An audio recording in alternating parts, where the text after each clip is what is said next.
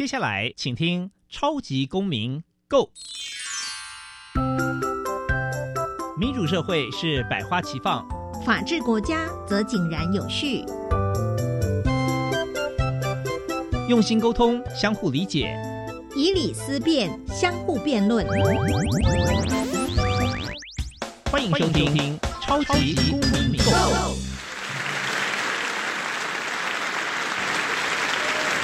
各位听众朋友，大家好，欢迎再次收听《超级公民购》，我是节目的主持人苏格格苏明祥。《超级公民购》呢是由教育部所委托，由国立教育广播电台以及财团法人民间公民与法治教育基金会联合制播。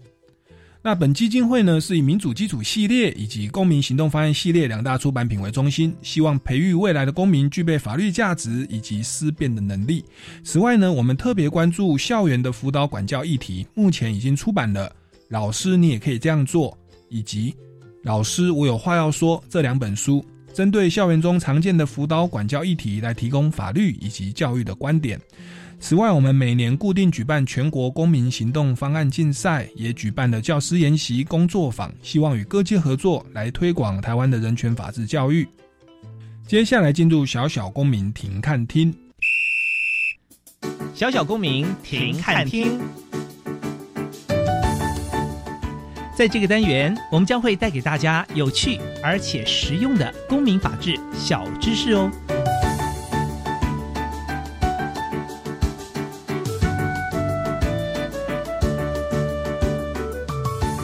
媒体素养是指在各种环境中，以适合自己的目的和需求的方式来取用、分析、评估并制造媒体资讯的能力。媒体素养教育或媒体教育有别于培养媒体从业人员的媒体专业教育。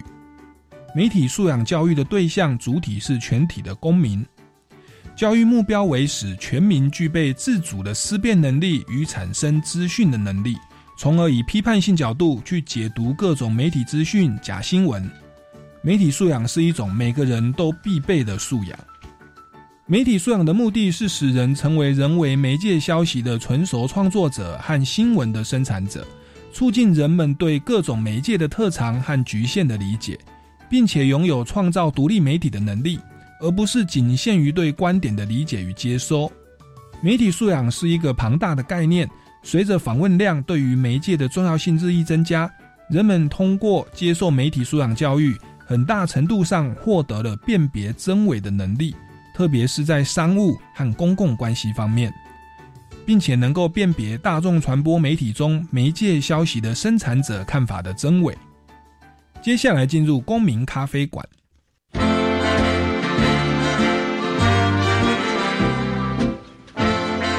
公民咖啡馆，倒杯咖啡，跟我们一起在公民咖啡馆分享近期最具代表性的公民时事。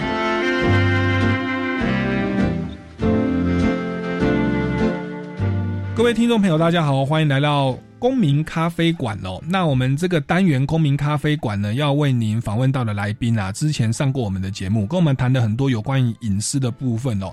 让我们用最热情的掌声欢迎林玉腾大律师。各位听众朋友，大家好，我是林玉腾律师。是林律师呢，我之前也有介绍过，他跟苏格格哦，主持人算是校友，广义的校友。我们是台大法研所的硕士，但是我当初念的组别跟林大律师不一样，他是研究公法，那特别是有关言论自由啦，然后这个网络资讯隐私权的部分。后来又到了美国哥伦比亚大学。取得法学硕士，也到哈佛大学担任访问学者哦。那回到国内之后呢，他致力于来为这个网络的新创业者啦、新媒体业者，像 YouTuber 啊哈之类的哈，来提供法律服务，也为许多的创作者来提供了智慧财产的规划服务。那林律师同时也热心公益，目前担任民间公民与法治教育基金会的执行委员。所以今天呢，非常荣幸邀请林大律师来到我们的节目现场哦。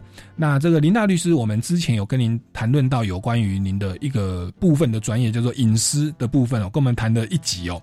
但是另外的部分有关于言论自由啊、资讯网络的这个部分，是不是呃今天呢也还来向您请教？那在节目一开始，是不是先请你呢？你也在业界来了解这些新媒体业者哦，是不是跟听众朋友来分析一下台湾的这个新媒体的现状？那是不是也为新媒体来做个定义呢？当然没有问题啊。像新媒体的话，就是我们有讲新就会有旧嘛。嗯那新媒体就是有别于传统的媒体。嗯，那在网络时代兴起之前的话，那我们的传统媒体其实就是那种报章、杂志、广播电视啊、嗯哼，这一类的。嗯而我们所谓的新媒体，都比较是集中在说是网络发展后，嗯。在网络上传播的各式各样的。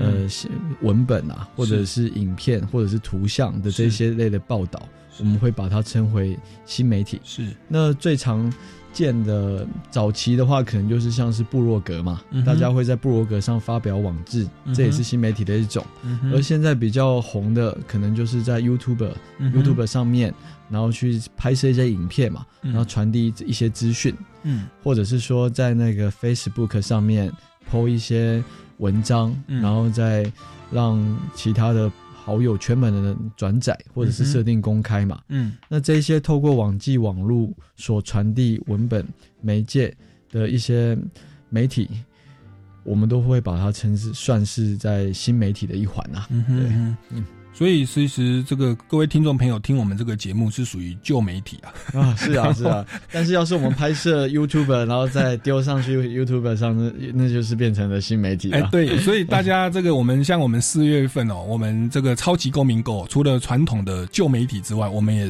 开始在今年首次尝试网络直播。对，所以大家哦也可以注意，我们其实也往新媒体 迈进。是是是是，我们不停留在旧时代哦，那也确年轻啊。是啊，就就是因为网络资讯太发达了，现在好像任何人有时候问小朋友你以后要做什么，他说我要当 YouTuber。对，啊因为我们这几年开始看到很多 YouTuber，他可是真的真的是专门拍那个 YouTuber 就可以养活自己。我我前几天看了那个台湾的前十大 YouTuber，哦好像排名第三、第四，一位好像是。我我这样讲好像就是一位英文老师啊，我不要讲他的名字，他没有赞助我们了。那 位英文老师，然后他的这个点阅率订阅人数大概两百多万人哦，台湾两千四百万人哦，他教英文，他的订阅人数两百多万人。那网络就分析他在台湾大概是前五大，他说凭就推估他的那个影片点阅率哦，换算 YouTube 给他的钱一个月哦，他说估是五万块到八万块。那当然说还比不上律师啦，但是 哎、我们可以从事这样的一个网络的平台，哎、他五万到快到八万块，哎、我们现在去上电视通告、哦、或者当电台的来宾，还不见得有这么这么样的好赚。那也因此让很多人都想要往新媒体去发展了。那所以我们这个林大律师，他本身也是在台大跟哥伦比亚研究这个新媒体、言论自由、网络自由、著作权等等哦。那您也这个实务上就为这一些网络的新创业者、新媒体业者提供的相关的法律服务以及智慧财产权的规划，是不是跟我们聊聊这部分哦？就是我们现在一般的素人，我们要当 YouTuber，、或者一般我们在经营网络的哦，甚至什么浪 live 什么就是什么直播啦哦，那这种东西我们会遇到哪些法律问题？我们要特别注意哪些法律的概念呢？OK，哦，现在也再补跟苏哥哥补充一下，虽然说 YouTube 你说五万块到八万块，我还有听过更高的，是二三一个月二三十万的可能都有啊。是是啊，因为还有业配啦，对，因为他还有广告收益。没错，对，我看那没错媒体他是说，光 YouTube 给他的钱，就是 YouTube 这间公司给他的钱，点阅率给他的钱就五到八万。是啊，那你到两百多万，我还看到一位这个，我就直接讲钟明轩小弟弟，对不对？以前唱《煎熬》那个煎熬弟，哎，他前阵子还去个去总统家跟他哦，谈有有谈有，我有注意到这，挺有趣的哦。那你看，其实就是我们在旧媒体时代了，现在哎，为了这个要跟年轻人打成一片，还真的必须进入新媒体。对，那在新媒体其实有很多的问题哦。那这个部分是不是跟我们分享一下？我们甚至我们自己想要做 YouTube 啦，我们要注意哪些？当然没有问题啊，因为基本上我以我职业过程当中，有花很多时间在跟这些新媒体的业者啊嗯，做互动啊，那提供他们一些法律上的建议啊，是帮他们解决问题。是其实，呃，我们在谈这种 You YouTube 好了，以就 YouTube 为例好了，他们嗯大概分成两种类型啊。嗯。一种是以个人的身份，可能在上节目上去讲一些议题啊，嗯。然后去让那个跟网友们聊天之类的。嗯，那另外一种的话，其实他是会制作影片，嗯。对，那他可能就是拍摄短片嘛，或者是做一些动画。嗯哼，那这三种都是蛮典型的网络新媒体业者，嗯，尤其是影影像创作者嗯，常见的做法。嗯那这三类里面，基本上他们会遇到一些不同的争议点啦。嗯以比较单纯的以个人个人拍摄，呃，跟网友聊天或讨论议题的这一种的话，嗯那他就会比较少著作权的问题。嗯，他比较常见的可能是说，你的文本上面会不会有一些错误的资讯？嗯哼，会不会说不小心就是讲的太慷慨激昂啊是，然后会涉及到一些公然侮辱啊，是。或者是诽谤的问题啊？是，因为他可能会批评一些政治人物的措施啊，是。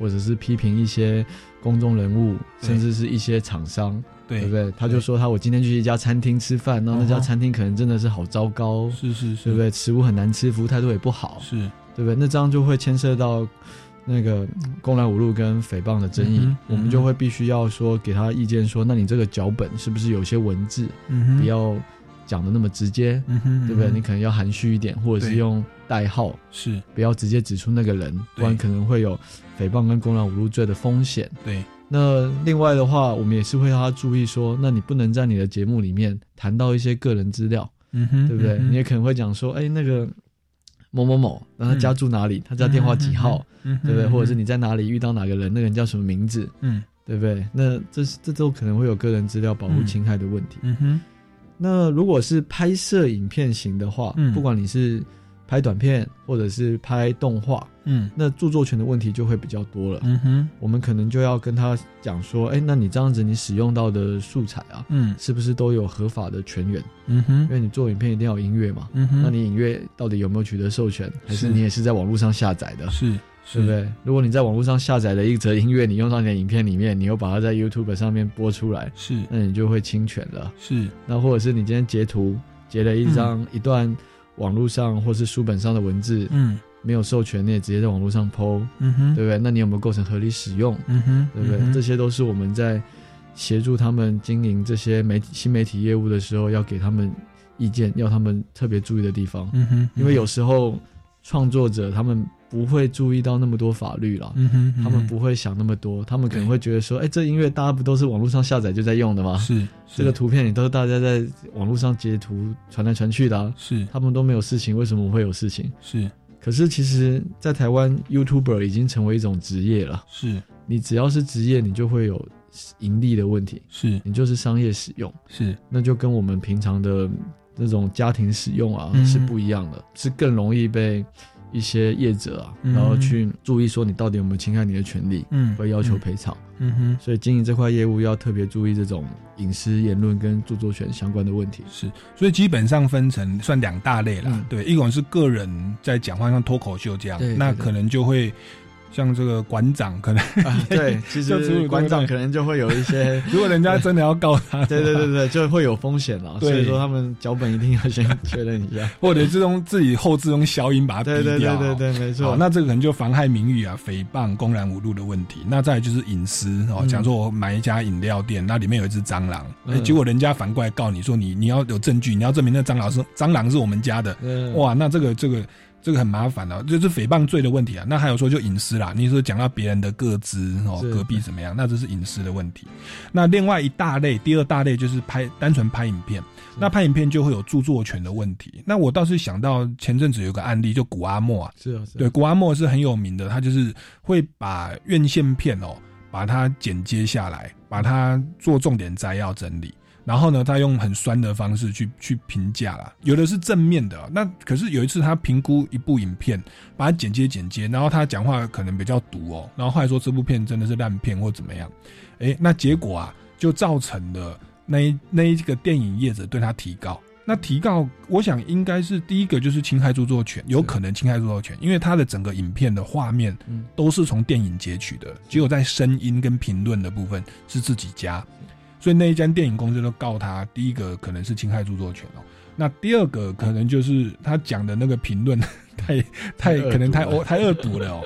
对，那不晓得有没有到公然侮辱了或诽谤的程度啦、哦，但是应该也是让那一间厂商很不爽，嗯认为打击到他的票房，所以他才提高。那当时这个好像后来这个案件就关键就在于合理有没有合理使用。后来我后来查了新闻，好像还在审判啊，这个知道吗？这个案子好像还没有结束了。是那他当当然最核心的就是有没有著作权侵害的问题嘛。是，那恶毒这一块的话，嗯倒是还好，因为他评论的是影片本身嘛。嗯哼，那我们平常在讲那个公然侮辱跟诽谤的时候，其实是要针对个人啦，是针是。针对个人或者是法人，就是公司户之类的。是。而是，但是如果他今天是有所本的，他就是看了这个影片，然后他提出他自己的见解，嗯然后就算讲的太再恶毒好了，嗯法院通常会认为说这是一种合理评论的范围，是是。所以这块比较没有问题。是。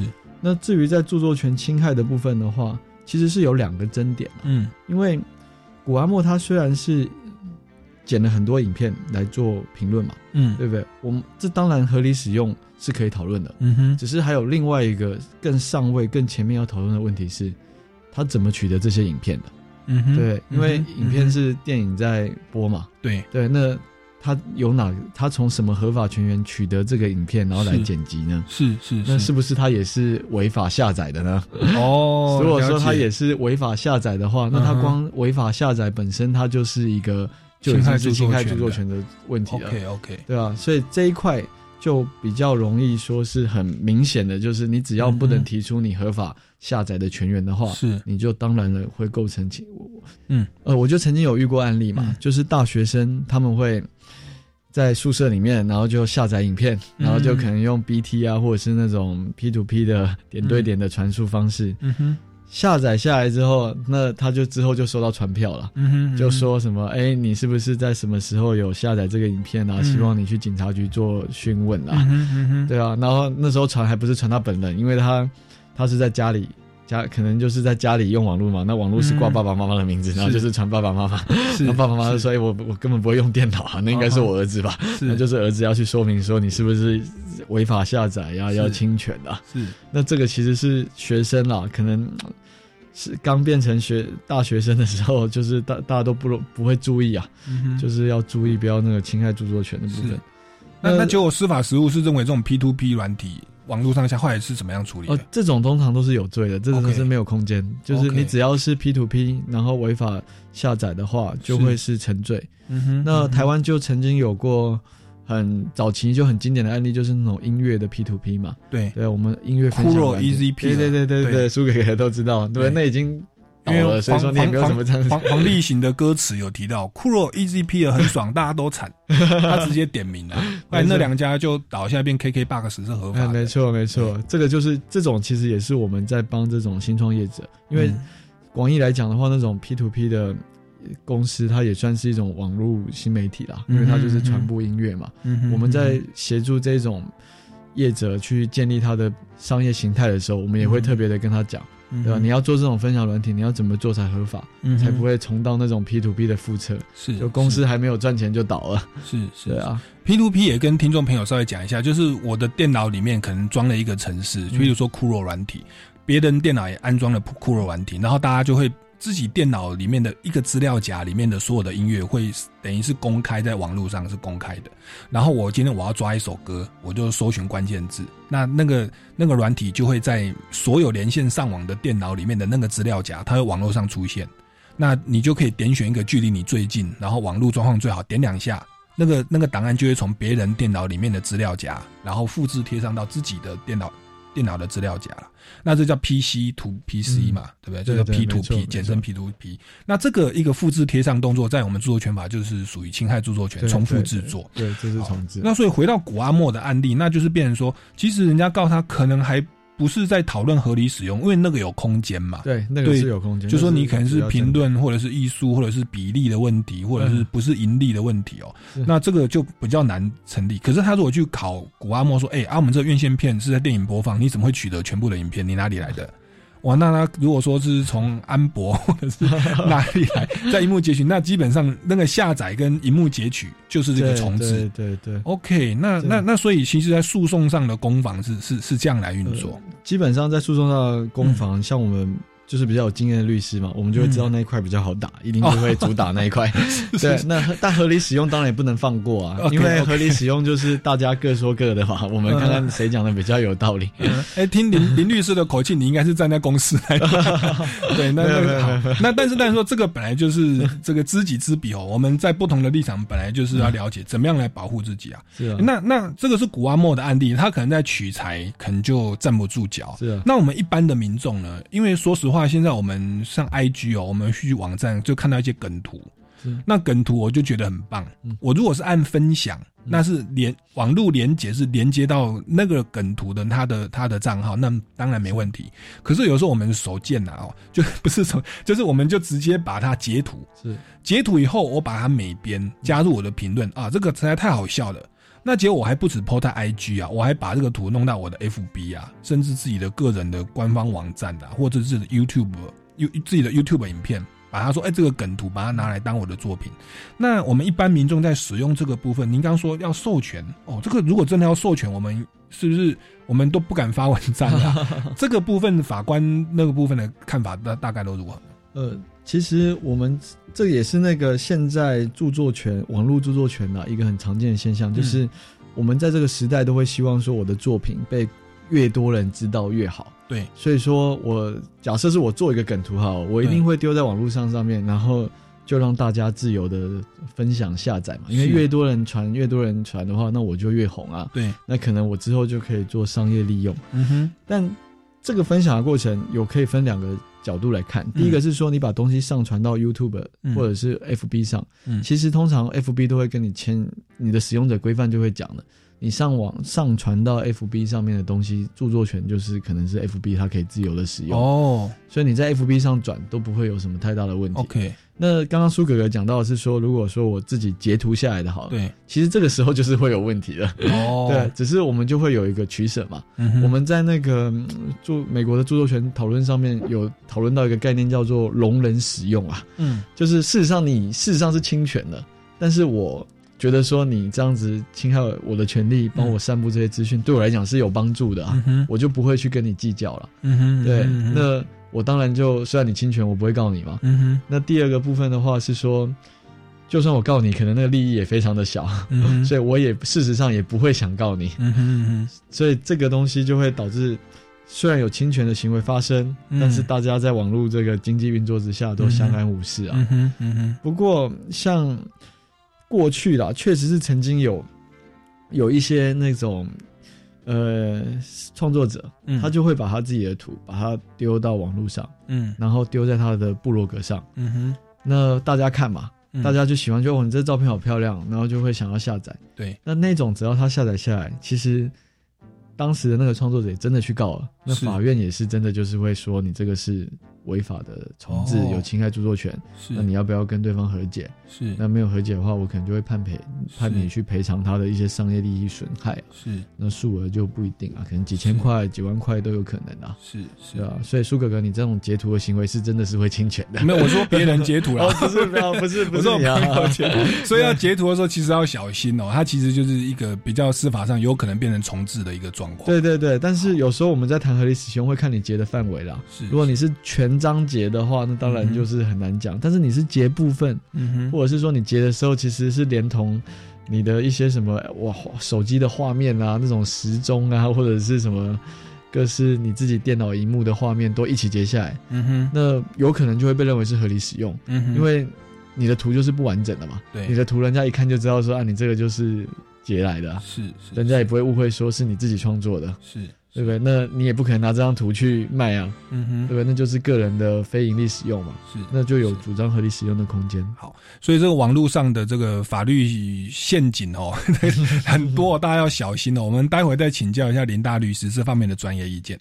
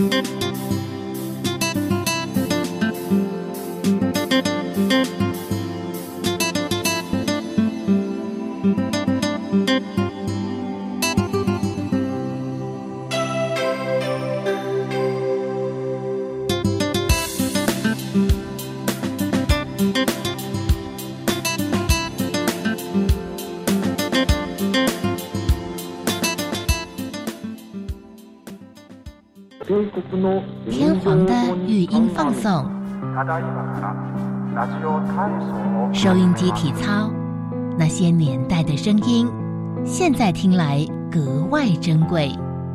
穿越历史，回到七十多年前的台湾，上网搜寻教育电台 Channel Plus，声轨，记忆里的广播史。第三届“我的未来我做主”反毒微电影竞赛征件报名开始喽！即日起到四月二十二号下午三点钟为止，不管你是大专生、高中职生或是国中小学生，以反毒为主题拍摄七分钟以内短片就能参加比赛哦！奖金最高二十万，你还在等什么？详情请上“我的未来我做主”官方网站及脸书粉丝专业。以上广告，教育部提供。戒烟增加抵抗力，戒烟增加抵抗力，戒烟增加抵抗力。我是义工李罗，抗疫趁现在，立刻马上报名戒烟就赢。四月底前找个不吸烟的亲友当见证人，两人一组，快上华文戒烟网报名戒烟就营比赛。只要五月完全戒烟，就有机会抽中奖金三十万。报名戒烟就营，我等你哦。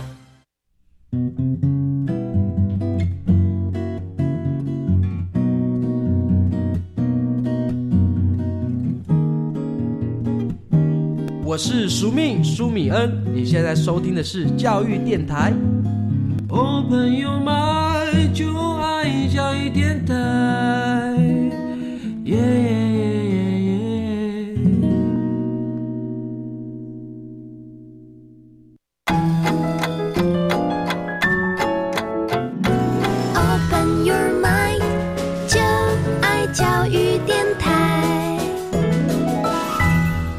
各位听众朋友，大家好，欢迎回来《超级公民购》啊！持续为您进行的单元是公民咖啡馆。那我们访问到的是林玉腾大律师啊，是台大法学硕士以及哥伦比亚大学的法学硕士，专攻的就是网络言论自由、隐私权的部分。那刚刚就有提到说啊，我们一般民众在网络上哦，有看到一些图，我如果给他手机截图下来哦，然后又非常应该说截图下来本身就犯法了。那你犯法这个重置，你还又白目又把它抛到网络上，那就是留下犯罪证据。那其实这个是有法律的问题哦。那我以前听说一个朋友，他就是在网络上写那个爱情的文章哦，写爱情的文章，那他就贴在自己的部落格啊，因为他写的很好，所以很多人就会没有经过同意去转载。他呢，他当时有一个收入来源，就是 去找那个有人去没有经过他授权去分享。好像他是用用转载的还是怎样？是用复制贴上的，然后他就去提告。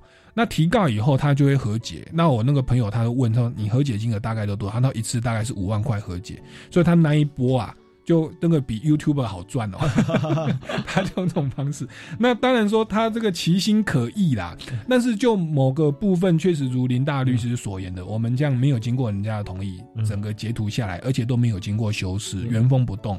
他是很有可能成立这个重置罪，就是侵害著作权的没错，是很有机会的。如果没有任何合理使用的情状的话，他是会成立重置罪。是。那所以，如果一般民众使用习惯是会抓梗图跟什么，我们要怎么样来小心才不会触法？是说在上面做一些修图，就在实物上就比较没有问题吗？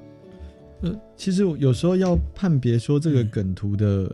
来源啦，因为有时候这些梗图有可能说它是影片里面的一张图嘛，对。对不对？那这种时候我们在判断合理使用的时候，就会讲说，因为你一一部电影可能两个小时嘛，或一个半小时，那其实你这张图截下来，并不会对这个影片厂商的商业利益带来太大的影响啊，是。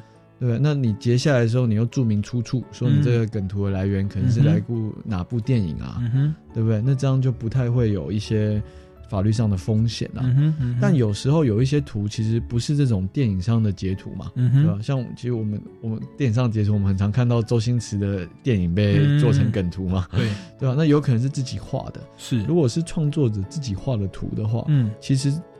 风险都是蛮大的啦，对吧？因为他只要是创作，我们是采那种创作完成主义嘛。你只要创作完成之后，基本上著作权你就拥有著作权了，嗯，对啊？那你在改别人的图啊，其实是你只要是原封不动的使用啊，嗯那或者是没有做大幅度的，甚至是只是改作，嗯嗯，其实都是会侵权的啊、就是有点哦难避免了。是，除非说你是在 FB 上使用就好，你在 FB 上看了图，你就在 FB 上使用。哦，对，那你就不要拿到其他的媒体，或者是是不要说自己把它印出来做成海报。是是对啊是，那或者这样子就不太会有问题。是，那甚至是说你可能是亲友之间的利用，嗯对啊，我们可能也可以主张说这是合理使用。你传给你的爸爸妈妈啊，或者是朋友啊，说啊嗯这张图很好笑啊，嗯哼你没有做那种任何的商业上的利用，嗯，这样也可以嗯避免说被认为说是侵权。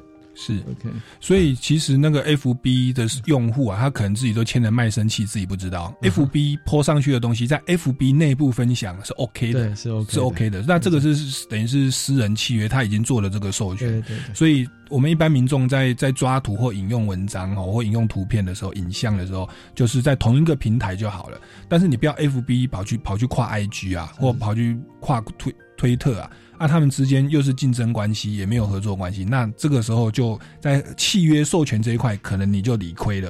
啊，理亏以后就会变成你要讲法律，就要讲合理使用啊，合理使用就有争议嘛。你使用的比例多少？假设影片截一张图好像可以，可是它如果是一张图，你就把整张图拿过去，那比例可能就太高是哦。然后再来就是这个有没有给他造成商业的困扰？就是是它整个影片你截一张对商业没有妨害、嗯啊，甚至反过来，如果你是帮他宣传说这个很好，嗯大家都去看这个电影。那也许反而对他就比较不会，人家也不会去去提告啦，不会觉得商业受损。然后再就是我们自己不要把这个拿来盈利哦，我是单纯的分享好玩哦，或者是祝福，或者是讲他的好话。那我想古阿莫会被告也是，他讲人家坏，话，没错，这是很重要的一点。他。拿人家的影片 要讲人家坏话，他赚 YouTube 的点阅率是进自己口袋那那你这样子，当然这个人说法律哦，不外乎人情嘛，你不要占了人家便宜还还这样，那当然那人家就会找你麻烦哦，从你取材那边哦，说你下载这个来源怎么取得，你就比较多是非。好，那这是我们一般民众朋友、自己在用网络的时候要懂得保护自己啦、也要尊重那些被使用的那些著作创作者、好，那那以上谈的是有关智慧财产权啊，我们在网络上要呃具备的一些基本的法律的观念哦。那还是回归到我们这个林大律师的专业啊，我们一开始提这个节目有提到说，台湾新媒体的状况，台湾的新媒体其实主要就是网络。包含早期的无名啊、PTT 啦、哦实业坊啊、BBS 站啊，那到晚期的像现在的 FB、IG、YouTuber，甚至一些直播，它都都是透过网络。好，那您觉得这个新媒体哦，是网络为主啊？旧媒体说电视、电台跟报纸，您觉得新媒体跟传统媒体它在这个实际的运作上有没有哪一些特点哦是不同的？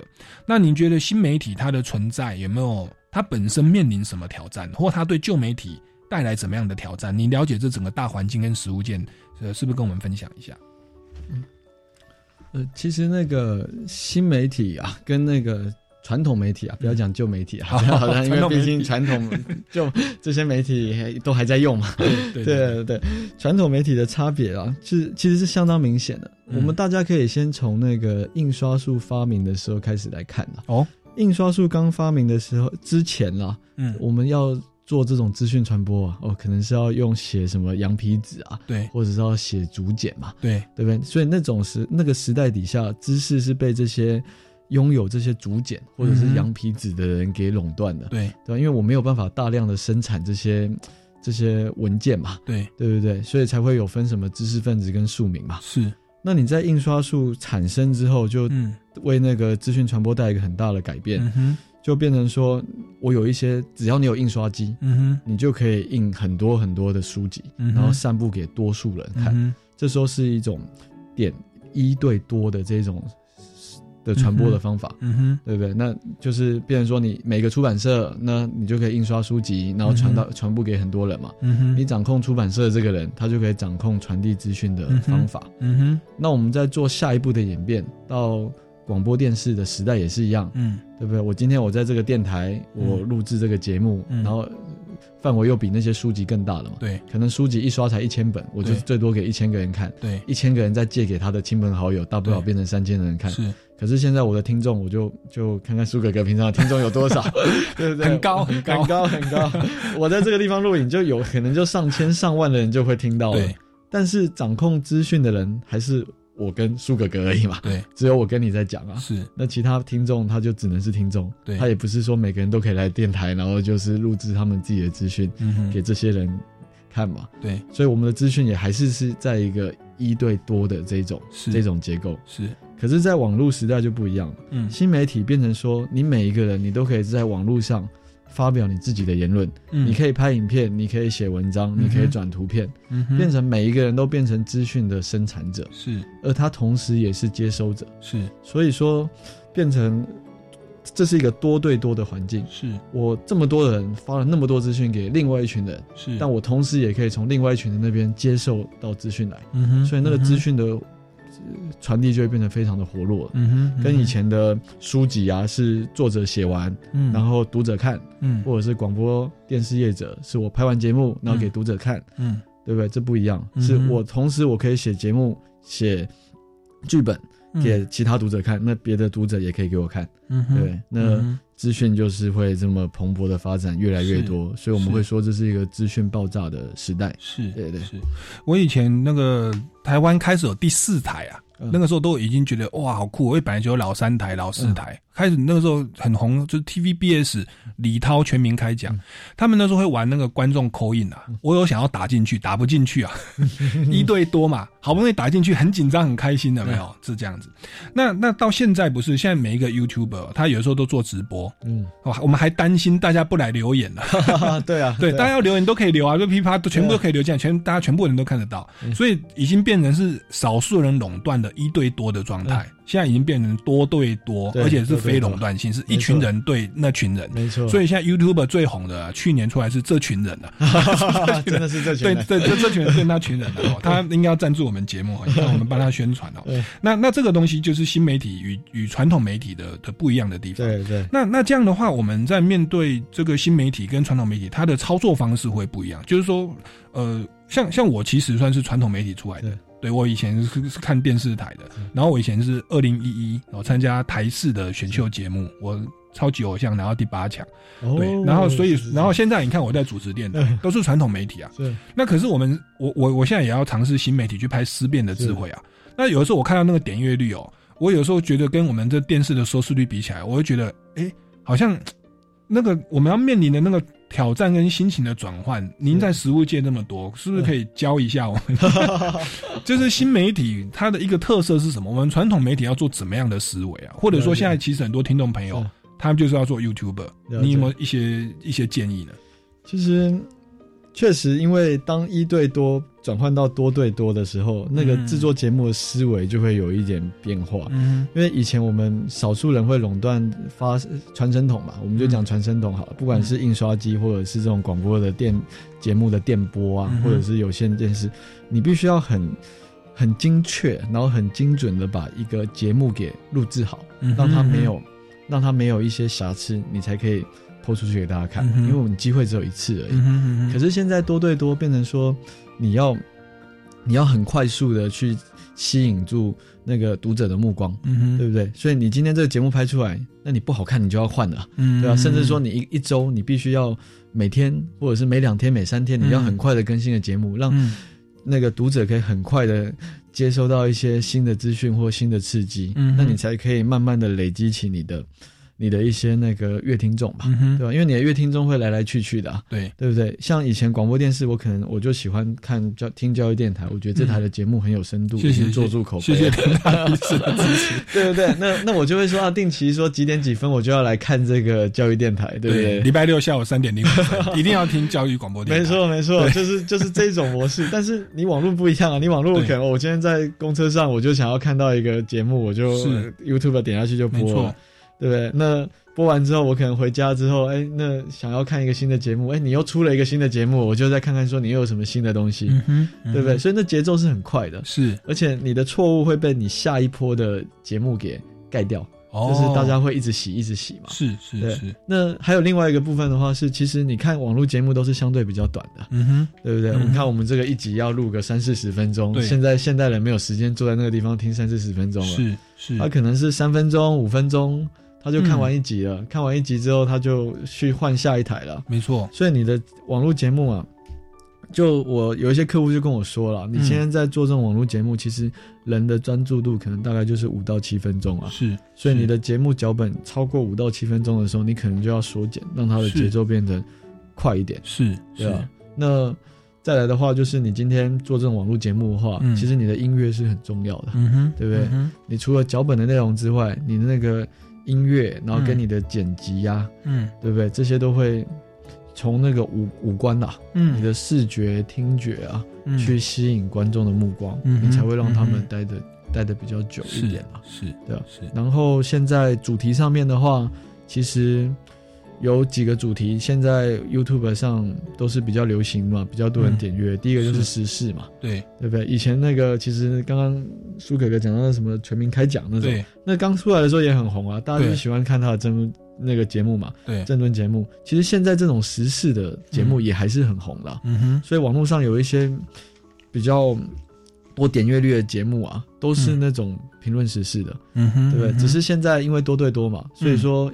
大家想看时事节目，他不一定都一定要看电视台的全民开讲，他可以在网络上选一个他觉得他的呈现方式跟他讲的内容，跟他的个性，跟他的乐听习惯比较接近的，那他就 follow 他，对不对？那这种时事节目可能每天都会，每周都会更新啊，那他的累积的声量就会越来越高，那再像他一集可能就五到十分钟，是。对不对？那很容易就是吸引到人嘛。是我可能不喜欢你的这个节目内容风格，可是我觉得五到十分钟。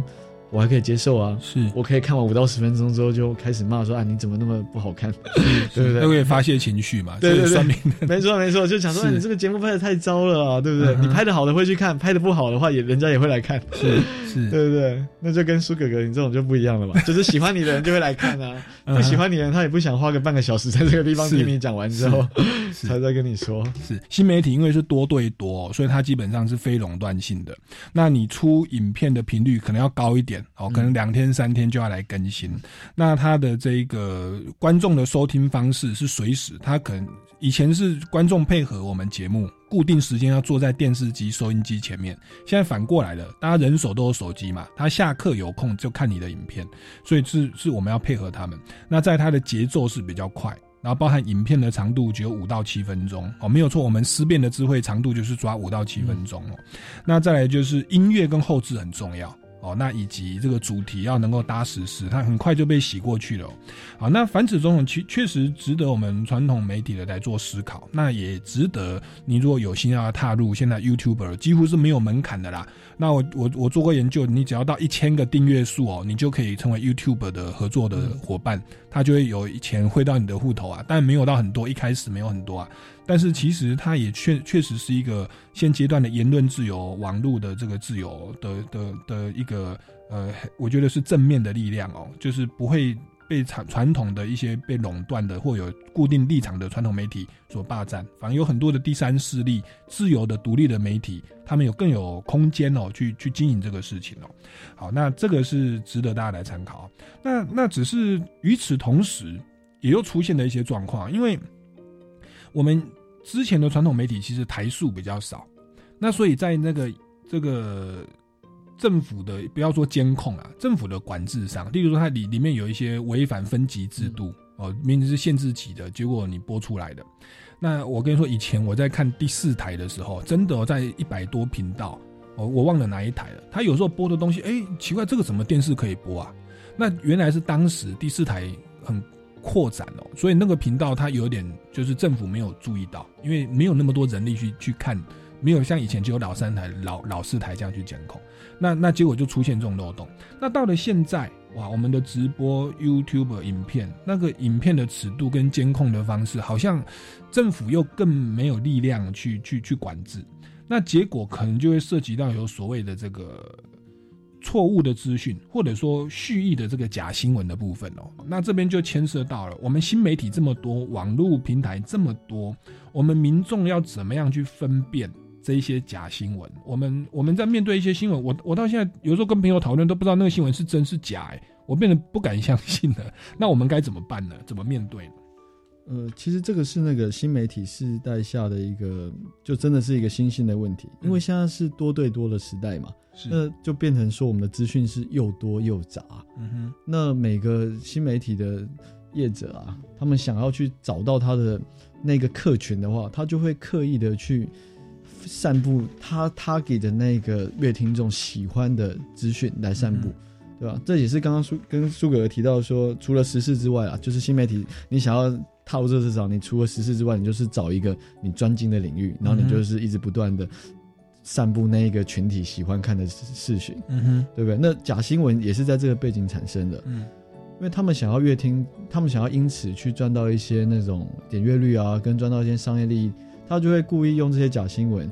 因为这些假新闻有人喜欢看嘛，嗯，对不对？然后现在每个人可以很容易的找到，在网络上找到一个他接近他自己的平台啊，所以像美国，他的可能川普的支持者，他就喜欢去看专门讲川普好话的地方，嗯哼，就专门骂希拉蕊的那个频道来看，嗯哼，对不对？那民众就会，越听众就越来越区分成两个群体，嗯哼，对吧？那美国有一个知名的学者，他叫 Case 桑斯丁啊，他就讲说，在网络时代、新媒体时代。有产生一个叫做媒体极化的现象，嗯，就变成说人与人之间已经很少在网络上沟通了，嗯他们是会去找同温层，你就可以想想看，如果我们今天到一个超市里面好了，嗯，这家超市里面要是有卖一个假的牌子的饼干好了，嗯你一看到它，你就会知道说，哦，这个这个牌子是杂牌，是假的，嗯对不对？可是如果你进去整个超市里面，你只看到一个真的饼干，嗯哼，你就会觉得说那个真的那个牌子真的牌子其实它才是假的，嗯其他才是其他假的都是真的，嗯哼，那这个就是我们假新闻的现况，是，对啊，可能说我在一个大家有彼此想法跟彼此价值观的一个群体一个赖群组里面，是。我长期就是被看到一些假的东西，是。什么东西真的只要进去我就会说真的才是假的，假的才是真的，对啊。像我之前在哈佛大学的时候，就有参加过一个讲座嘛，嗯，他们的做法就是想要找出假新闻的散布的模式，嗯哼，然后用科学的方法去找出源头，嗯，我直接把假新闻的源头给拿掉，嗯哼，对，因为刻意散布假新闻的人一定都是有他的的利益嘛，对，一定有人给他钱或者是给他什么，他才会去愿意散布假新闻啊，不然我为什么要闲闲没事 一天到晚制造假新闻给大家看呢？对。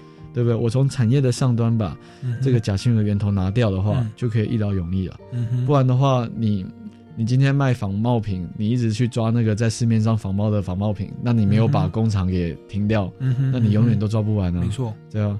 那另外一个方面的话，就是成立一些那种事实查核的中心嘛。是对啊，你可以让民众开始对这个资讯有怀疑的时候。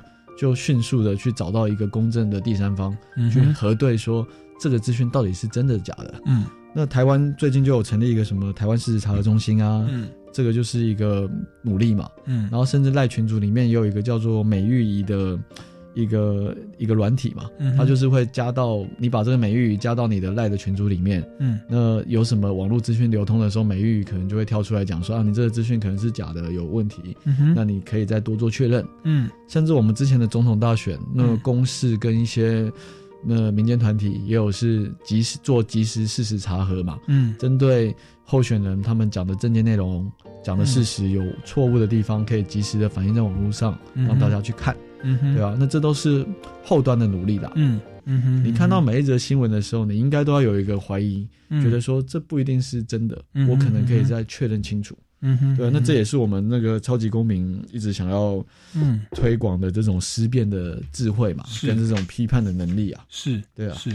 所以，所以这个假新闻啊，我们要从正本清源啊，我们不能抓校园贩毒啊，我们要去抓毒枭嘛，对不对？对对对。那其实之前说这个北马其顿啊，马来西亚真的有人在收钱在做假新闻的。其实这个东西要想办法，也许跟他们的政府沟通，或者是这个制定这个跨国的这个打击假新闻的一些东西，或者说 YouTube 你就不要，就有假新闻你就不要给他钱，类似等等啊，我们来做一些思考，不要从这个。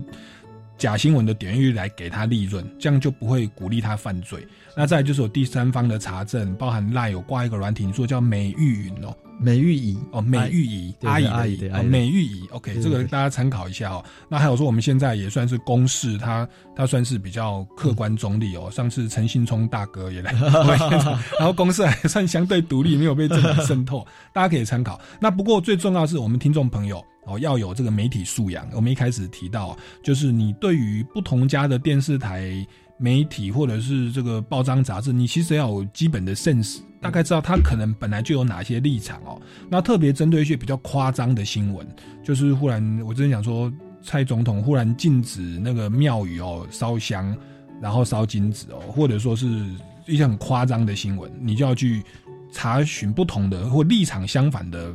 报章、杂志、媒体来去去判断，哎，这个是真的假的？好，那这是我们一般民众哦，可以跟政府可以做的努力。那您觉得在媒体自己，他有没有一些媒体的责任哦，也也要来自己来来负担呢？其实媒体责任是一直都存在的。刚刚有提到，以前是一个一对多的媒体环境嘛，所以说你这些各个电台啊、电视节目，你们自己在产制。在产制新闻的时候，就要去查核它的真实性啊。嗯，那现在因为是多对多，那所有的网友啊、乐听众都可以自己去报道新闻，我们很难的去要，就是有一个政府管制的机制去要求这一些个体户啊，嗯，去把他们的散布资讯的内容给把它查核的很清楚，因为他们资源也有限嘛。嗯。但是，基本我们还是要有个社会责任，就是在网络上，你只要在转发新闻的时候，其实你要你散步前，你自己要先想想看，说这个东西到底是真的假的。如果是假的的话，你就。不应该再协助他散布，让损害扩大。